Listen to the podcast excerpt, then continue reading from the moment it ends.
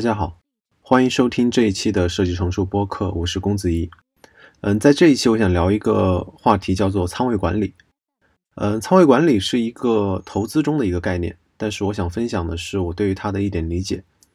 由于我学的第二个学位是经济学，然后后来我又自己尝试做了一些投资，呃，就是一些小的投资的尝试。嗯，在投资的过程中，同时看一些投资的一些呃比较有名的人写的书，然后我发现他们在嗯投资过程中，同时都在关注几个类似的能力。啊，然而仓位管理是我首先比较让我受到启发的一个点。仓位管理的一个字面意识其实非常简单，就是如何配置自己的资产。但是当深究仓位管理的时候，我会发现它其实蕴含着许多智慧，并且可以帮助我们去解决生活工作中的许多问题。有这样一个故事，就是说，呃，有的人不了解投资的时候，最喜欢做的投资策略就是全仓。全仓的意思就是把自己的资产在一个呃价格一次性的投入。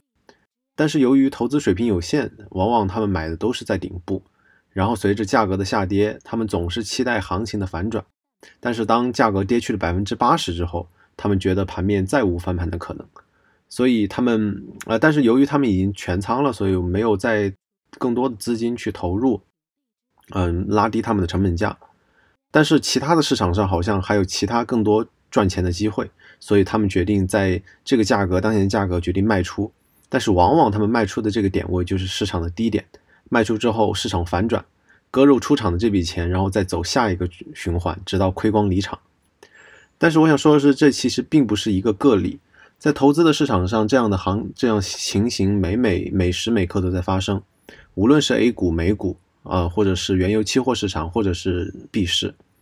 他们缺乏的首先就是仓位管理。很多爆仓的期货玩家会说，如果再给我多百分之二十的资金。我我就不会爆仓了，我会扛到市场反转的那一天。嗯，事实情况下是，他们即使再多百分之四十的资金，即使不在这一次爆仓，也会在下一次操作中爆仓，导致资产归零。在讨论合适的仓位管理之前，我想聊聊我很多朋友的状态。我会发现我有很多这样的朋友，他们往往有共同特征，他们都非常优秀，然后有着高的学历，在很好的公司担任着非常重要的职位。但是他们，但是在我和他们聊天的过程中，发现他们往往都非常的忙，就所谓能者多劳，然后工作占据了他们一天中大多数的时间。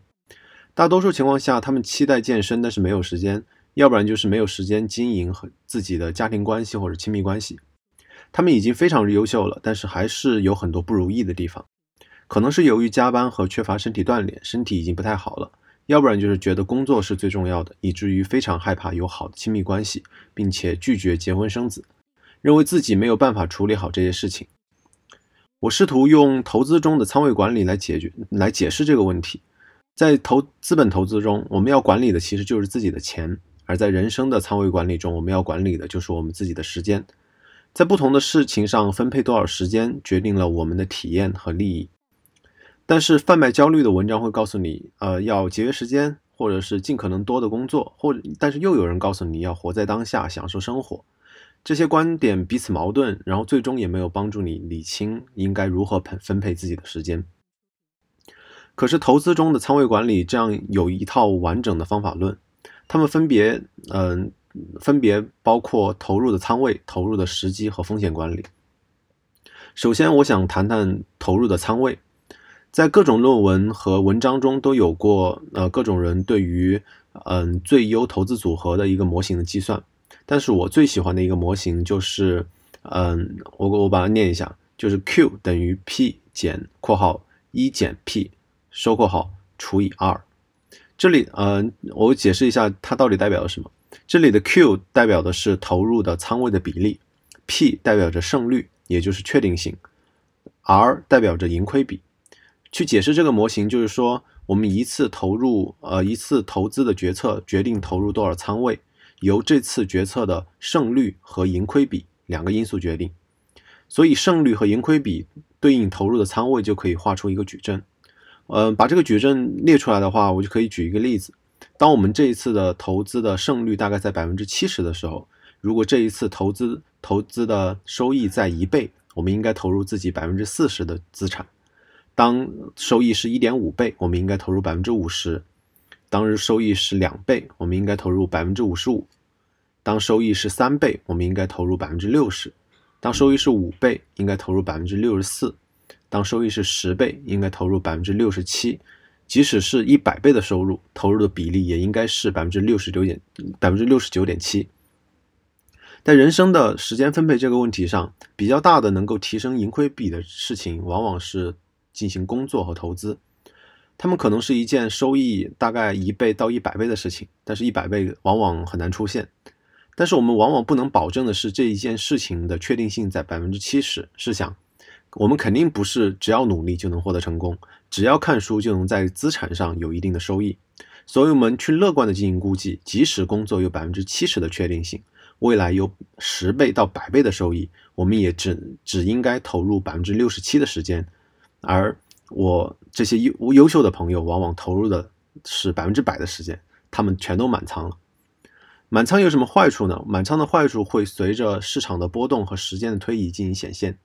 在投资的过程中，满仓的投资者在价格下降就不小心我看走眼了，投资的下降，呃，价格下降的过程中，他无法再以更低的价格买入筹码来拉低自己的成本，因为他的资产已经全部在之前那个点位买入了。而在时间管理上，则是，嗯，让自己的承担了更多的风险，因为投入了更多的时间在工作，而没有投入时间在社会关系、个人的身体和个人的新生产力行为上。嗯，假如投入的大头工作的这个结果不令人满意的话，个人的价值感会面临毁灭性的打击。因为在你投入的大量的时间这件事情没做好的话，你好像什么都没有做好。第二个要素是投入的时机。随着时间的推移，工作这个事情本身的胜率，也就是确定性 P 和盈亏比 R 也会动态的变化，而其他的事情的胜率和盈亏比会逐渐的上升，比如社会关系中的家庭关系。或者是个人精神身体健康，这个时候我们就要做的是动态的调整仓位，在不同的年龄将自己的时间分配到工作、投资、社会关系、身体健康、个人理想这四个生活行为中。第三个要素是风险控制，在投资中，专业的投资者不会去预测一个价格，而是顺势而为，去占到一个概率更大的一方。他们只是在面临一个一个状况，当市场见顶，投资者会见顶做空。当市场到了到达底部，投资者会大胆买入，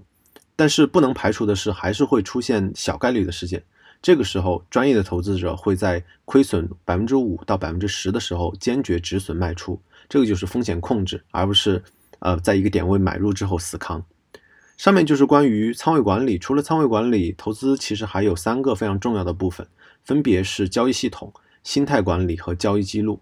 本次呃这这期的播客我就简单提一下，之后有单独的嗯文章我再去进行讨论。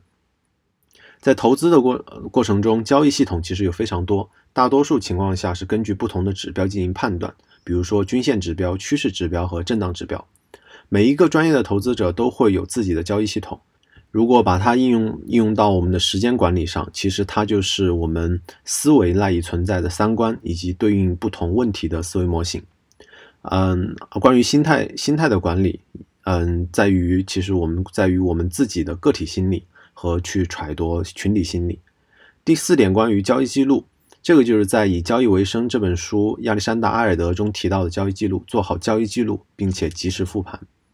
所以反过来说，我今天聊的这个主题的话，就是我在讨论投资要素应该有四个部分，分别是仓位管理、交易系统、心态管理和交易记录。而仅仅是仓位管理这一个要素的一些思考的方法，就已经能够很大程度上的帮助我们去解决这一个非常大的问题，也就是经常有人问到的如何平衡工作和生活这样一个困扰着很多人的问题。而一些著名的投资者已经给出了这个答案，那就是仓位管理。嗯，好，非常感谢您收听这一期的设计成熟播客。如果你对投资感兴趣，也可以去了解一下《以交易为生》这本书。同时也可以看一看，嗯，《穷查理宝典》这样一本非常著名的一本书。嗯，如果你对我刚刚聊到的那个最佳投资策略那个模型感兴趣，我会把它贴到参考链接中。